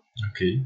Pero, pero sí que me interesa mucho el tema porque es un tema importantísimo, digo, es, es algo fundamental es para, para, la sociedad en general, o sea, es algo que se debe considerar mucho. Este, creo que todos entendemos que es una realidad, que la educación actualmente en muchos países, específicamente en Latinoamérica, es muy difícil, es muy difícil tanto resaltar como simplemente llevarla, tanto por los recursos de las personas como en sí la educación, o sea, cómo se está llevando por las instituciones, el apoyo que se le da a la educación por parte de los gobiernos, la forma en la que se imparte la educación, todo es muy difícil, pero pues yo creo que así como que voy desarrollando un poquito ciertas ramas y pues digo, ahí tú me puedes hacer cualquier comentario si, si gustas. Este, mira, por un lado, este, obviamente hay problemas muy graves, problemas como la falta de recursos que se les está dando por parte de los gobiernos, por parte de diferentes organismos, o sea, simplemente aquí en México, pues cada, cada, cada que cada sexenio este que pasa le reducen más dinero a la educación, o sea, es una situación muy difícil la que tienen que pasar los maestros, los directivos, porque a veces las madres de familia, los mismos estudiantes, pensamos que es fácil ser maestro y te lo digo así por experiencia propia, no es nada fácil, nada fácil ser maestro por muchos, muchos aspectos, pero por ejemplo en este aspecto que te estoy diciendo, básicamente los maestros tienen que poner gran parte del tiempo, dinero de lo que a ellos les pagan para poder intentar dar mejores clases. Claro que alguien puede venir a decir, ay, pues es que esa es la vocación. Sí, pero pues también, digo, ellos están trabajando por dinero, porque sí tienen su vocación, pero ellos también tienen que vivir, o sea, ellos también necesitan dinero para poder pues tener una vida digna y ellos están poniendo, por decirlo así, de su bolsa para intentar que sus alumnos tengan la mejor educación posible y a veces eso no se valora. Siento que pues obviamente en ese tema falta mucho, el gobierno falta mucho de apoyo y así, sobre todo en los países de Latinoamérica que para nada apoyan la ciencia, la tecnología, o sea, apoyan solo lo que produce y te, te juro que lo apoyan a medias, pero pues es como un tema externo, o sea, ya hablando más de la educación como tal, yo siento que aquí hay varios problemas muy importantes y hay varios participantes en este, en este asunto.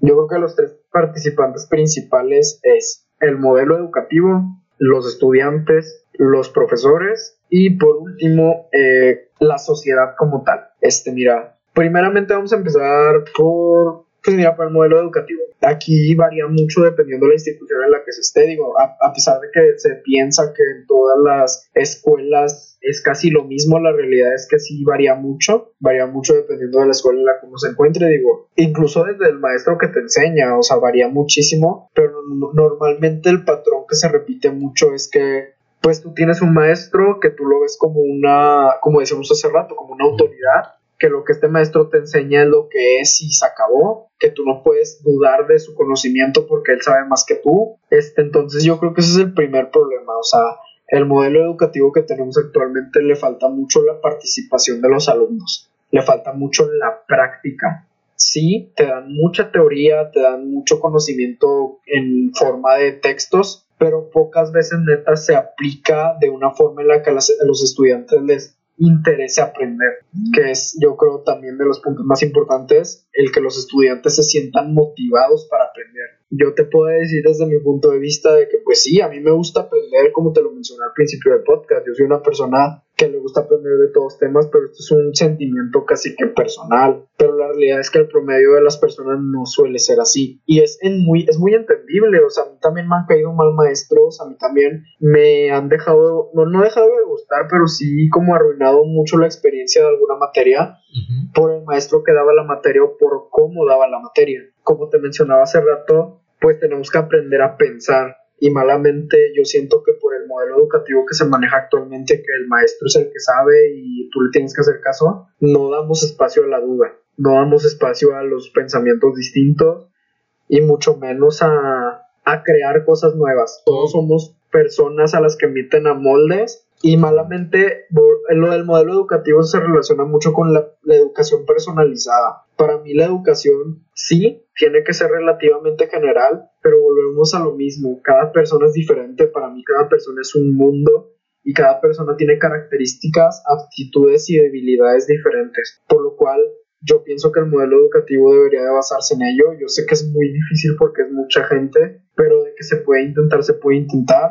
Este, yo pienso que se debe de potenciar las habilidades de cada estudiante dependiendo del área en la que mejor se desempeñe y no intentar desempeñar a todos en la misma área como se hace actualmente. O sea, normalmente los maestros te tachan de tonto por no saber matemáticas o por no saber X materia, cuando tú puedes ser un genio en otra cosa. O sea, y eso no se toma en cuenta. Además de que yo lo veo como algo fundamental el variar mucho en el sentido de la educación. O sea, la educación no solo es aprender números, no solo es aprender a escribir, no solo es aprender a hablar.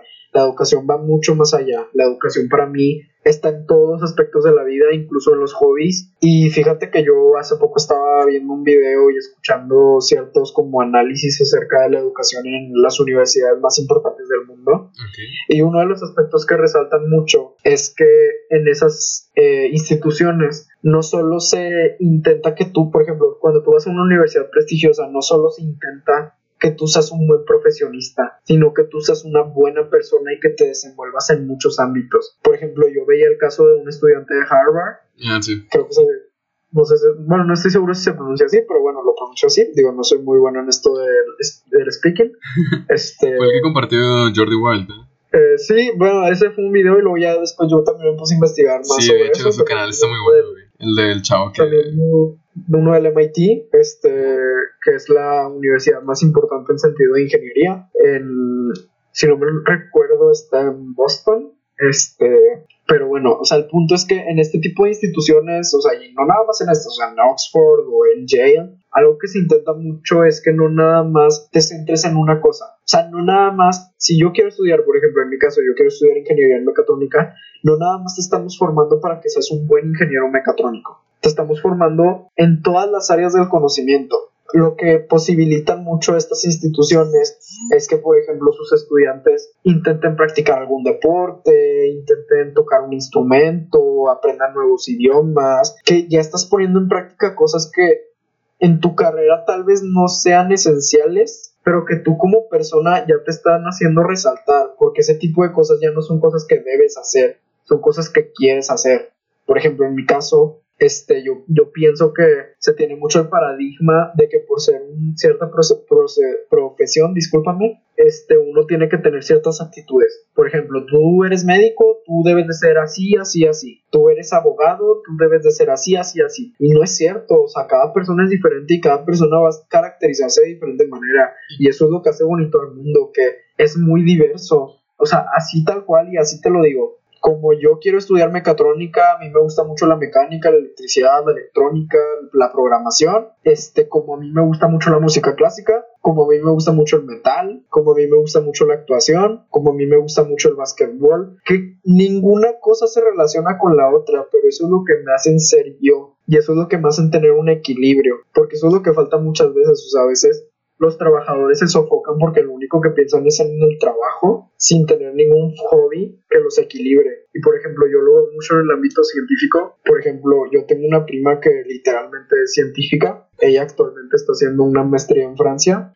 Este, ya que mi prima pues tuvo muy buen desempeño en la facultad y pues se le ofreció la oportunidad. Este, mi prima, pues ella básicamente cuando en los momentos más estresantes de su maestría, cuando está presentando exámenes y esas cosas, pues ella llega a un punto en el que ya no puede más y ella lo que hace es que se pone a pintar. Mi prima siempre ha pintado y le gusta mucho. Entonces, es algo que tú, o sea, nosotros debemos entender que los estudiantes no nada más es para que estén trabajando 24/7, deben de tener tiempo para desempeñarse en otras áreas, para también desarrollar el otro lado de su cerebro, porque al final de cuentas utilizamos el lado izquierdo para ciertas cosas y el lado derecho para otras cosas, para poder así estar ejercitando el cerebro, pero tampoco matarlo literalmente. A mí me pareció demasiado interesante eso y algo que te quería comentar en respecto a lo que dijiste cuando un maestro es una autoridad y se toma como tal. Algo que me parece muy triste es que cuando intentas dar un argumento bien fundamentado que esté en, bueno, evidentemente no es un argumento,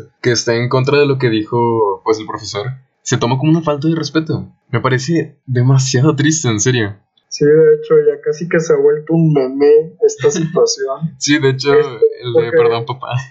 Sí, sí, sí, o sea, eso también se repite mucho en el caso de los padres, que tú como, como hijo, como estudiante, como persona menor, tú les das de verdad una opinión o un argumento bien fundamentado, intentando guardar todo el respeto posible, y solo porque no quieren aceptar que una persona menor o una persona que en teoría tiene menos grado o menos autoridad que tú, está teniendo más razón que tú. Entonces, al, no aceptar que están equivocados, simplemente te, te, hacen humillaciones, te dicen que es una falta de respeto y ahora voy a entrar a eso. De hecho, los, el siguiente punto que quería resaltar son los profesores. Los profesores tienen un, obviamente, una incidencia en esta situación totalmente impresionante porque, fíjate, y no, no, no los voy a poner como los mayores culpables de esta situación. Sí, sí tienen cierta culpa porque así como hay maestros buenos, hay maestros malos, pero algo que yo sí siento es que también ellos son en parte víctimas de la situación que vivimos. ¿Por qué? Porque todo este tema que te decía de lo de Yale, de lo de Harvard así, de cómo los educan, se educan en esas universidades, pero la realidad es que en la mayoría de las universidades solo nos educan para ser profesionistas y ya,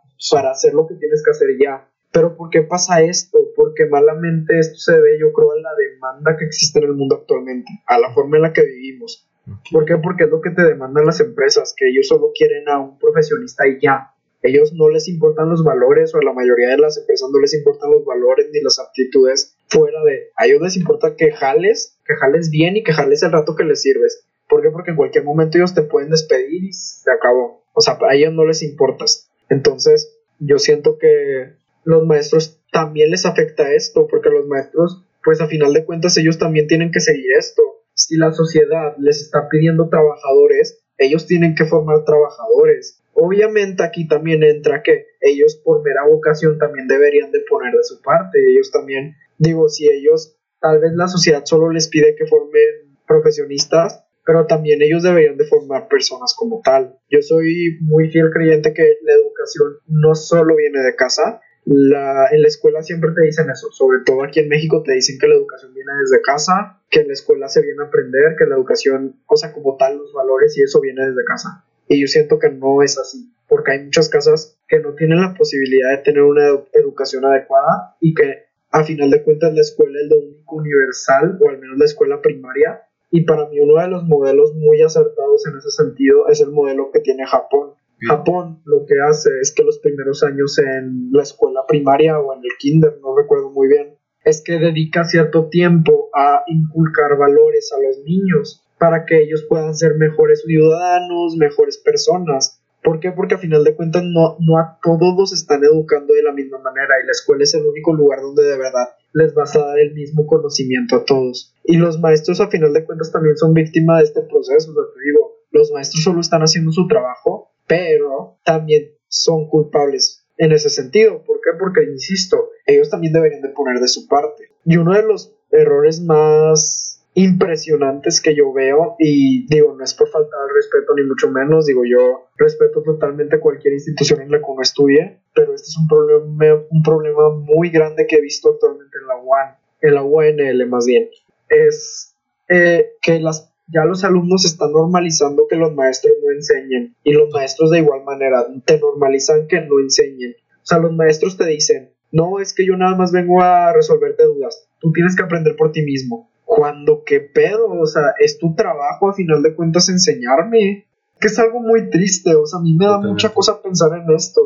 Lo peor es que los alumnos lo normalizan y los maestros de igual manera, o sea, te hablo que a mí una maestra de inglés en la preparatoria, obviamente no voy a mencionar nombres ni mucho menos porque pues digo, se me hace una falta de respeto y no, no vamos a estar poniéndonos a pelear ni mucho menos, solamente pues esta maestra eh, en algún punto como que platicando con nosotros, esta maestra era muy buena persona, nos decía que en la facultad, como, es que como que decía como que ah, alguien hizo un comentario de que había profes muy malos en la prepa, como que muy estrictos o que no enseñaban o así. Y esta maestra nos respondió que, uy, y ni se imaginan en la facultad cómo los van a tratar. O sea, y fue como a la que rollo, y de que la profecía de que no, de que nosotros, o sea, los maestros en sí nada más venimos a resolverles dudas. Por ejemplo, yo, na, o sea, yo sí vengo y les explico todo y les hago este, pues presentaciones y literal les explico parte por parte, pero esto yo nada más lo hago porque pues yo quiero hacerlo. Pero en realidad mi trabajo nada más es venir y resolverles dudas. Ustedes deberían de leer todo en su casa y ustedes, ustedes deberían de aprender por sí mismos. Y es como, bro, o sea, ¿qué estás diciendo? Porque eso no tiene sentido. O sea, si me entiendes, o sea, eres una universidad con relativamente un prestigio y no estás enseñando. Se supone que tú tu razón de ser es formar ya sea abogados, ingenieros, eh, X o Y carreras. ¿Cómo puede ser posible que te pongas en ese plan de que tú debes de aprender por ti mismo? O sea, en todo caso que, o sea, no tiene sentido, ¿me entiendes? Sí.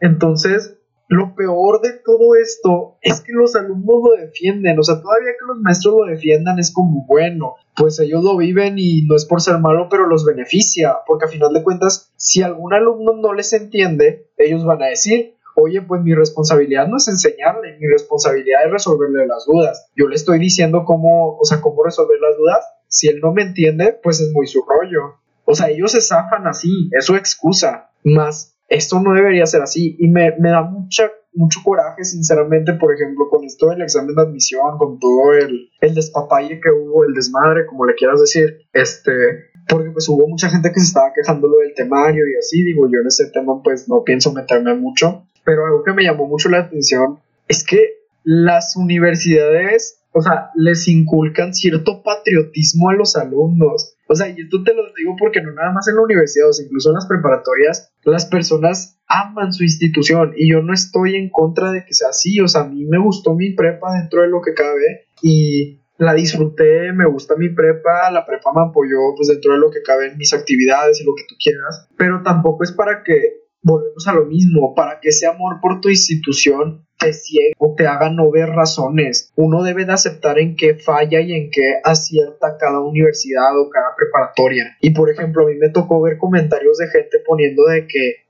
ay, o sea, de que se están quejando del examen de admisión, cuando entren los maestros les van a poner los exámenes de lo que ellos quieran, van a ponerles exámenes de cosas que ni siquiera les han explicado y que ni siquiera van a ver en su materia, y es como, güey, el problema eres tú, porque tú estás normalizando que los maestros hagan eso. O sea, los maestros no deberían de tener ese derecho, ni mucho menos. No hay excusa y, o sea, a mí me pueden venir a decir de que, ay, es que es para formarlos para la vida real. Sí, sí tiene parte de, pero eso no es justo. O sea, no es justo porque a mí me ha tocado ver muchísima gente que está estudiando en la uni y que te juro que los maestros solo porque quieren los reprueban, los mandan a segundas, los mandan a terceras y eso no es justo, o sea, porque nada más porque ellos quieren o porque se les olvidó que les habían entregado alguna tarea, porque ellos son unos irresponsables y malamente yo siento que todo esto viene de de una, o sea, de problemas psicológicos y me vas a decir, o sea, que exagerado, pero yo lo siento así, o sea, yo siento que hay muchos maestros que pues están frustrados Este, yo siento que sí hay muchos maestros con vocación, o sea, insisto, como hay maestros malos, como hay maestros buenos, pero la mayoría de los maestros malos, yo siento que ellos están muy decepcionados o muy, este, como te digo, muy frustrados, que la única manera de desquitar este, pues este dolor o esta apatía es desquitándose con los alumnos, o sea, usando la única autoridad que tienen. O sea, y lo peor es que todavía lo defendemos. Entonces, para mí en ese sentido es en donde los maestros fallan, sobre todo en la UANL, además de que volvemos a lo mismo, los maestros no intentan personalizar la clase y hay muchos maestros que ni siquiera intentan que los alumnos entiendan. Los maestros se ponen en su plan de que, ay, yo lo explico a mi, manera, si me entendiste qué bueno, si no me entendiste qué mal. ¿Cómo puede ser posible esto? Te están pagando para que les enseñes y para que ellos entiendan, o sea, y no les pega ni tantito en la conciencia que tu alumno no va a entender y que tu alumno le va a sufrir un chorro la materia porque tú no le estás enseñando bien, porque tal vez ese alumno batalla en esa materia y no es algo que él quiere estudiar. Por ejemplo, yo me di cuenta con esto en las asesorías, este, con mi experiencia, yo me he dado cuenta que pues cada, cada persona aprende de diferente manera y yo intento obviamente explicarlo de una manera general, pero cuando veo gente que no está entendiendo, lo explico de una manera distinta para intentar no darles solo un punto de vista, que vean diferentes maneras en las que se pueden ver las cosas para que así de la forma que ellos puedan entender que lo entiendan, pero lo intento y los maestros no hacen eso, los maestros, muchos, muchos maestros, más bien, no digo todos, pero muchos maestros, solo es de que, ay, no me entendiste, pues bueno, es tu responsabilidad, aprende como puedes. Y pues yo creo que ese es el papel de los maestros, yo creo que eso es el error, que los maestros tampoco buscan formas llamativas en enseñar sus materias, o sea, tú cualquier materia ya casi que tiene su forma de enseñarse cliché y la mayoría pues casi que ni les interesan a los estudiantes, volvemos a lo mismo, la escuela debería de inculcarte ese, esa curiosidad por aprender, esas ganas de aprender, te lo digo así porque yo estoy seguro de que así es. Las personas, el momento de más flojera de su día es el momento de ir a la escuela. O sea, yo sé que es verdad. Yo sé que es verdad porque lo he notado con casi que todas las personas a, que a las que se los he preguntado el momento más triste para mucha gente. Yo creo antes incluso, o es que depende también mucho el tipo de persona, digo, la gente desmadrosa pues obviamente le va a gustar ir a la escuela a hacer desmadre, pero la gente estándar, la gente promedio que ni hace problemas, pero tampoco es como el estudiante excelente o el estudiante que pues está ahí todo el tiempo poniendo atención, suele tener mucha pereza de ir a clase. Dime tú si no, si no has sentido ese sentimiento de que ya lo único que quieres es irte a tu casa Totalmente. De hecho, creo que hay una frase que leí que perfectamente podría resumir absolutamente todo lo que has dicho. Bueno, no todo, ¿verdad? Pero en mayoría. Y es el hecho de que, ¿qué estamos haciendo mal cuando el aprender provoca llorar y no ese amor por hacerlo, ¿sabes? Y te lo juro, me encantaría reflexionar muchísimo más en respecto a todo lo que acabas de decir para poder emitir una opinión eh, más firme o más propia. Pues mira, es ya nada más cerrando para tomar el papel de los estudiantes, como te mencioné. Para mí, los grandes, grandes pilares para que este, o sea, este sistema no funcione son el sistema educativo, los maestros y los alumnos. La sociedad también afecta, pero eso es un tema un poco más complejo. Pero, por ejemplo, en el papel de los alumnos, los alumnos también tienen la culpa. ¿Por qué? Porque a final de cuentas, los alumnos no se interesan en las cosas los alumnos suelen ignorar los temas que no les interesan y no darles la oportunidad. Simplemente dime tú cuántas veces no has visto a alguien como que desde que empieza la clase, la que caigas a una clase nueva, desde ahí decir de que, ay, a mí no me gusta y ni siquiera ha llevado la clase, no sabes cómo te va a. Por ejemplo, a mí me pasó con filosofía, que la gente desde que empezó filosofía ya era de que qué hueva con filosofía y ni siquiera han visto la materia esa apatía de los estudiantes por tener flojera de aprender, por no querer hacerlo, yo siento que también afecta. Y una de las cosas que yo siento que es punto fundamental para que esto no funcione es las malas actitudes que tienen los estudiantes con los mismos estudiantes. ¿Por qué? Las burlas, las humillaciones, son cosas que no permiten la curiosidad, no permiten el preguntar, las dudas, el razonamiento. Otra de las eh, grandes pláticas que a mí me encantan de Carl Sagan menciona que tú como padre no le puede, cuando tú, por ejemplo, cuando un hijo pequeño te pregunta, ay, ¿por qué el cielo es azul o por qué el pasto es verde? Tú no le vas a responder, ay, porque es así, ya, ya no hagas preguntas tontas. ¿Por qué? Porque tú estás casi que traumando a tu hijo, o sea, tú le estás negando la duda, tú no estás intentando dar una explicación. Y es exactamente lo que pasa en la escuela. ¿Qué pasa en la escuela? Que el maestro te niega las dudas o los, o los mismos alumnos te niegan las dudas porque lo ven ridículo. Un alumno a mí me ha tocado en mis, en mis salones que alguien pregunta algo que pues para muchos puede ser algo obvio, pero que para esa persona no lo es. Y es completamente válido. ¿Por qué? Porque ese mismo dato que tú sabes no lo sabías tiempo atrás. Y todos tenemos la oportunidad de aprender. Y eso es uno de los grandes motivos de por qué la gente no quiere aprender. Porque los mismos alumnos se burlan entre ellos mismos. Y no nada más en ese sentido. Simplemente cuántas veces no has visto que alguien quiere preguntar algo y no lo pregunta porque cree que va a ser algo ridículo. Sí. Cree que es una duda muy tonta o que el profe lo va a humillar, que ahí también entra el papel del profe porque hay muchos profes que humillan a sus alumnos, pero pues te menciono, los alumnos tienen un papel muy importante porque no, no, no ponen de su parte en ese sentido, no ponen de su parte para que sea una educación más fluida, en la que haya más participación de los alumnos. Además de que yo siento que, y este punto me van a golpear por decirlo, estoy seguro, la gente se va a venir contra mí, pero yo soy fiel creyente de que muchos alumnos no aprenden las cosas porque no quieren. Y me dirás, ay, esa frase se escucha súper mal, o sea, se escucha como cuando la gente dice de que, ay, los, los pobres son pobres porque quieren. No, no hablo así, yo no defiendo la otra idea, yo a lo que voy es a lo siguiente. Las personas normalmente están en un salón de clases y no entienden una materia. Yo acepto totalmente cuando una persona no entiende la materia porque simplemente no se le da, o sea, te juro que yo he visto casos en los que a la persona simplemente no se le da esa materia y está bien, o sea, simplemente yo te lo digo así, yo soy malísimo dibujando, pintando, cortando con tijeras, pegando, soy malísimo, pareciera que no fui al kinder, te juro. O sea, soy malísimo, malísimo, y yo lo acepto y sé que esos son, son grandes debilidades para mí así como yo tengo esas debilidades, pues otra gente puede tener una debilidad por las matemáticas, por la física, por la química, por la biología, por el español, por escribir, por redactar, etcétera, etcétera. Es obvio, digo, no todos vamos a ser buenos en lo mismo, pero el problema que yo veo en mucha gente es que no es que no aprenda porque no puede. De que pueden aprender, pueden aprender. Pero, por ejemplo, cuando tú tienes un maestro al que igual y no le entiendes tanto y ese profe neta está haciendo el esfuerzo por intentar explicarte una, otra, otra vez de diferentes maneras, que neta está poniendo de su parte tú de verdad no entiendes, veo que hay muchas veces que esta gente no pone de su parte, o sea, vivimos en una época en la que la información está a la vuelta de la esquina y si tú quieres aprender de algo fácilmente lo buscas en internet y lo vas a encontrar. Fíjate, esta frase me la dijo mi prima y siempre se me va a quedar. Todo lo que quieras buscar ya está en internet. Todo lo que quieras buscar ya está en internet. Te juro que desde que yo entré a prepa, todo lo que se me ha ocurrido aprender, lo he aprendido por internet.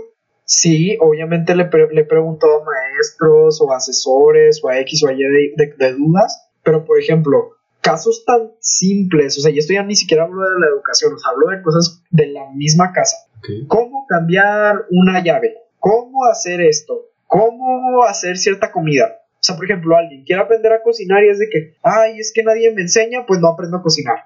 Y es como, güey, tienes los videos en el teléfono. O sea, tienes tanta información, o sea, tan fácil como poner un video. Obviamente no todo te va a salir a la primera, pero de que se puede, se puede. Cuando uno quiere, puede. Entonces, sí se me hace muy... Este sí es un problema muy grande de los estudiantes que veo. Y porque te, te lo hablo desde un punto en el que yo también en algún punto lo, lo tuve. A mí me marcó cuando mi prima me dijo eso, que yo me di cuenta que todo estaba en internet. Te hablo que, por ejemplo, física de cuarto semestre, yo prácticamente me la tuve que aprender solo, porque yo la llevé de optativa porque me gusta y porque a final de cuentas, digo, es una materia que a mí me gusta. Pero bueno, repetí algo ahí, pero bueno. Pero mi maestro pues simplemente no, no enseñaba, entonces yo me la tuve que enfrentar solo y hubo temas en el último semestre que como yo estaba en, el, en la última etapa, disculpa, que como yo estaba muy ocupado, yo no alcanzaba a verlos en clase. Entonces, no es como que yo me quedara de que, uy, no, ya no los aprendí, pues ya me fregué. Pues no, o sea, si de verdad quieres hacer algo, busca la manera. O sea, yo me puse a ver videos y a pesar de que no entendía las, a la primera, porque te lo digo así, yo no soy un prodigio, o sea, yo no aprendo las cosas así porque sí, o sea, yo también tengo mi esfuerzo, pero yo busco la manera y busco la manera y cuando yo no entiendo algo, busco por cielo, mar y tierra entender cómo. Por internet, por artículos, por libros, con personas, o sea, eso es lo que yo siento que le falta mucho a los estudiantes, la iniciativa por querer aprender. Me gusta bastante lo que acabas de mencionar. De hecho, era justamente el tema del que quería pasar. El hecho de que absolutamente todo está en Internet, cosa que mencionaste en la planeación. Pues prácticamente, digo, esa es mi opinión, digo, quiero que queden claro, digo, yo sé que igual me, me escuché un poco molesto o algo así, la verdad es que no, digo, así es mi voz, este, yo, volvemos a lo mismo, la gente que me conoce sabe que yo tengo un, un, un volumen de voz muy alto, que a veces parece que estoy gritando cuando la realidad no es así, también, pues yo quiero que entiendan que es a final de cuentas mi opinión personal. Y volvemos a lo mismo, o sea, yo de verdad esto no lo digo como en plan de que reclamándole nada a nadie, porque volvemos a lo mismo. Yo lo digo y lo vuelvo a decir, yo ya pasé por ahí. Y entre más pronto salgan de ahí, mejor les va a resultar, porque desde que yo salí de ahí, empecé a aprender muchas cosas. O sea, no, no solamente académicas, o sea, era lo que te mencionaba. Por ejemplo, yo toda la vida quise aprender a cocinar, pero pues malamente yo me daba miedo preguntarle a mi mamá o a veces me sacaban la vuelta o X o Y. Entonces yo dije, oye, me voy a poner las pilas, o sea, en internet está todo. Me puse a ver videos y obviamente a la primera no le entiendes, pero entre más vayas viendo, más vas entendiendo la relación entre todo. Y pues no digo que soy un cocinero excelso, pero pues ya mínimo medio medio me defiendo, ¿sabes? Me gusta mucho cocinar, es uno de mis hobbies preferidos y pues a final de cuentas he descubierto que es una de mis pasiones, es una de esas cosas que me relajan mucho, mucho, discúlpame. Este, y volvemos a lo mismo, va desde lo más sencillo hasta lo más complicado, o sea, yo sé que tal vez algún tema exageradamente específico pues igual y no esté tan detallado en internet o algo así, pero pues mínimo puedes tomar base de ahí. Cualquier cosa que queramos con la información que tenemos actualmente podemos hacerlo y que a final de cuentas todo es por nuestro bien. Todo es para ser mejores personas, mejores estudiantes y para ser felices, digo, por ejemplo, a mí me hace feliz el hecho de seguir aprendiendo de muchas cosas de todo tipo o sea, electricidad, o sea, cocina, música y todo, todo ese tipo de cosas yo las aprendo por medio de internet, por medio de libros, pues solo que quedar en claro. ¿Y tienes, por ejemplo, algunos consejos para gente que que quiera aprender de esa forma, ¿no? Que quiera ser autodidacta, algo que te haya servido a ti. Fíjate que pues obviamente uno pasa por el proceso y uno va viendo como que qué cosas funcionan y qué, qué cosas no funcionan. Pues yo así recomendaciones que les puedo dar es prácticamente, primero, como punto súper importante,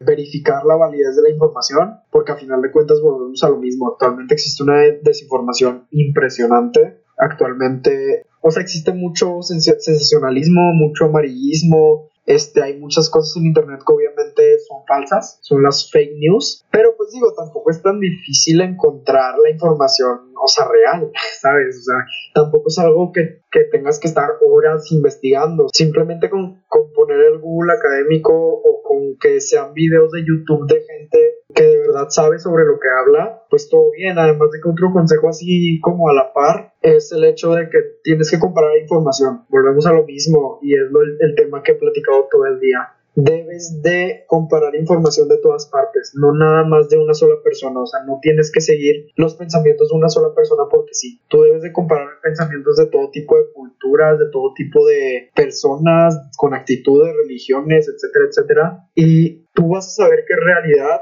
cuando veas que mucha gente que se dedica a lo mismo, pues está diciéndolo así. O sea, por ejemplo, si tú ves un video que te explique, no sé, cómo derivar, por ejemplo, que es un tema de matemáticas, de cálculo, cómo derivar, y tú le dudas de la veracidad del video, pues ves otro video de alguien distinto y vas viendo si tienen similitud o no, y tú vas viendo si, si tiene sentido o no, vas aprendiendo con varias fuentes diferentes. O sea, uno debe de tomar muchas fuentes de información distintas. Por último, pues yo creo que el punto más importante, pues investigar de lo, lo que a uno le gusta. Tal vez sí sirve mucho para cuando tienes que pasar alguna materia, pero siento que ya a esta edad uno ya tiene que concentrarse en lo que a uno le gusta, porque es a lo que se va a dedicar, se supone. Y yo creo que uno pues debe procurar buscar lo que uno le gusta, este sirve mucho para, se escucha un poco feo, pero sirve mucho para adelantarse al promedio. depende mucho ahí como qué perspectiva tiene cada quien, pero digo, siempre es bueno intentar ir un paso adelante, porque en el momento en el que tal vez otros apenas están aprendiendo algo que tú ya aprendiste, tú puedes aprovechar para aprender otra cosa. A mí mi prima cuando iba a entrar a prepa me empezó a introducir mucha física de prepa y yo me quedaba como que, ay, o sea, ¿para qué me enseña estas cosas? Pues es como, sí, sí me gusta la física, pero bro, o sea, todavía lo voy a ver después. Le supe dar valor hasta que ya, ya lo viví. ¿Por qué? Porque en los semestres en los que me tocó llevar esa física que yo ya entendía, pues en el tiempo que igual yo hubiera batallado para entenderla, ahora podía empezar a aprender cosas nuevas. También otro punto es que siento que, pues, a final de cuentas, esto de poder aprender cualquier cosa te sirve para abrir mucho tu mente. Digo, yo hace dos años nunca me hubiera imaginado, por, ejemplo, por ejemplo, aprendiendo a programar, aprendiendo a, sobre electrónica, aprendiendo nuevos idiomas. Y a final de cuentas es la realidad que estoy viviendo. Si yo no me hubiera puesto a investigar, yo ni siquiera hubiera entendido lo que realmente quería hacer en mi vida. Ese punto me encanta, en serio me encanta. Y bueno, ya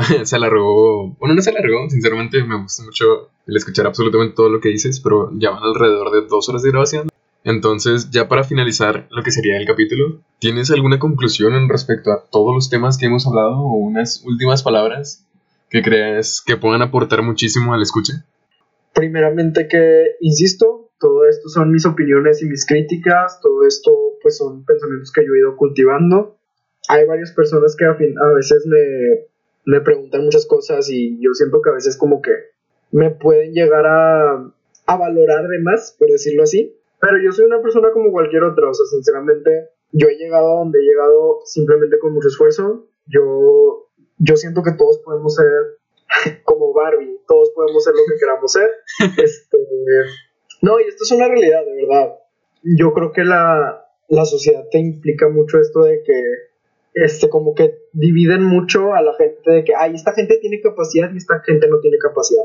Para mí, todos tenemos capacidad para algo, todos podemos ser grandes, todos podemos ser muy buenos en lo que queramos hacer.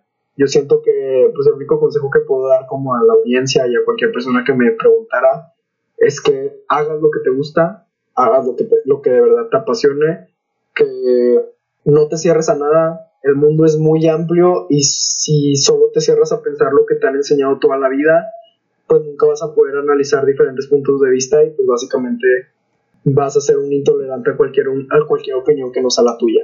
Yo creo que es un punto fundamental. Hay que aprender que a final de cuentas vivimos en un mundo muy difícil, pero pues para hacer más ameno este, este proceso, pues yo creo que debemos de entender cuál es nuestro objetivo, cuáles son nuestras metas, qué es lo que queremos hacer y qué es lo que de verdad nos hace feliz y volvemos a lo mismo. O sea, yo creo que el punto más importante tanto de mi filosofía de vida, por decirlo así, como de mi perspectiva acerca de cualquier tema es que uno debe hacer lo que uno le gusta, uno debe buscar este, los motivos por, por los que hace las cosas y nunca solo dejarse llevar por la multitud.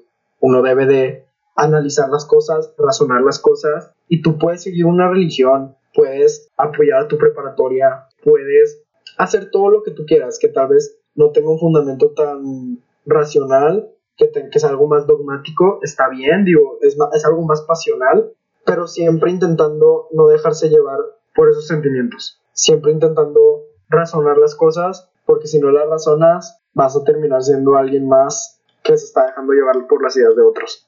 Insisto, yo creo a todas las personas muy capaces de hacer lo que, lo, lo que ellos deseen, lo que ellos anhelen, y pues solamente mi única recomendación es eso, pues que sigan lo que ellos más quieran, que lo sigan con mucha pasión, pero nunca con exceso, y que a final de cuentas, este, en este punto, todos podemos aprender, el conocimiento es poder, la ignorancia sí mata, y lo hemos visto en esta situación que estamos viviendo actualmente, la ignorancia mata, y pues lo que debemos de intentar es, es buscar ese pensamiento crítico para poder desempeñarnos en lo que queramos vivir. Este, para mí, pues todo, todo lo que queramos aprender ya está en internet y yo creo que esto abre mucho las puertas a una vida muy distinta. Yo creo que no, a veces no valoramos esto y pues quisiera pues que la gente que escuche esto pues sí se pongan a pensar un poquito en estas cosas y se den la oportunidad de aprender algo nuevo. Siempre es muy lindo aprender algo nuevo, ¿por qué? Porque tal vez no te guste o tal vez sí te guste, pero puede darse el caso que es algo que te encante y que tal vez sea la nueva pasión tuya.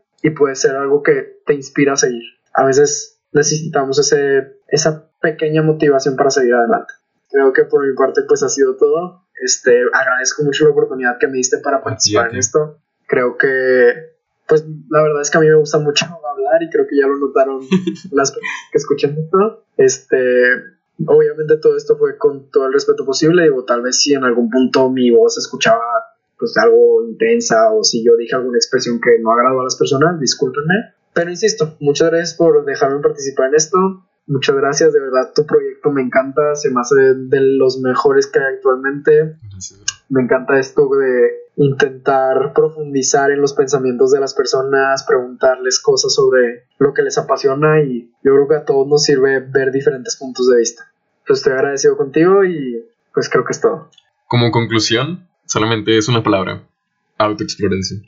No queda nada más que agradecerte en serio muchísimo, muchísimas gracias Fernando por darme esta oportunidad de entrevistarte de esta manera. En serio me ayuda muchísimo a, aprender, a seguir creciendo, etc. Porque quiero realmente consolidar este proyecto. Espero que les haya gustado muchísimo este capítulo, que les haya parecido divertido, pero por sobre todo que les haya ayudado a aprender o a abrir la mente hacia nuevos puntos de vista o, sí, nuevas formas de ver la vida. Entonces, creo que por nuestra parte es todo. Espero que lo hayan disfrutado y hasta la próxima.